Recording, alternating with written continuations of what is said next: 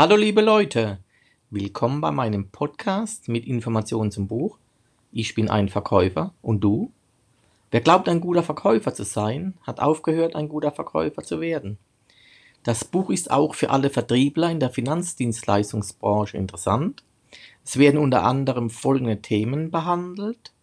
Telefonische Terminvereinbarung mit Einwandbehandlungen, Einstieg ins Kundengespräch mit Übergang in die Verkaufsphase, Abschlusstechniken und ganz wichtig, wie komme ich zu Empfehlungen. Somit schließt sich der Erfolgskreislauf, Termine, Kundengespräche, Empfehlungen, die führen dann wieder zu neuen Terminen. Alles wird mit konkreten Praxisbeispielen beschrieben. Wenn du etwas veränderst, weißt du nicht, ob es besser wird. Aber wenn du etwas verbessern möchtest, musst du auf jeden Fall etwas verändern. Hol dir das Buch und veredle deinen Verkaufsstil.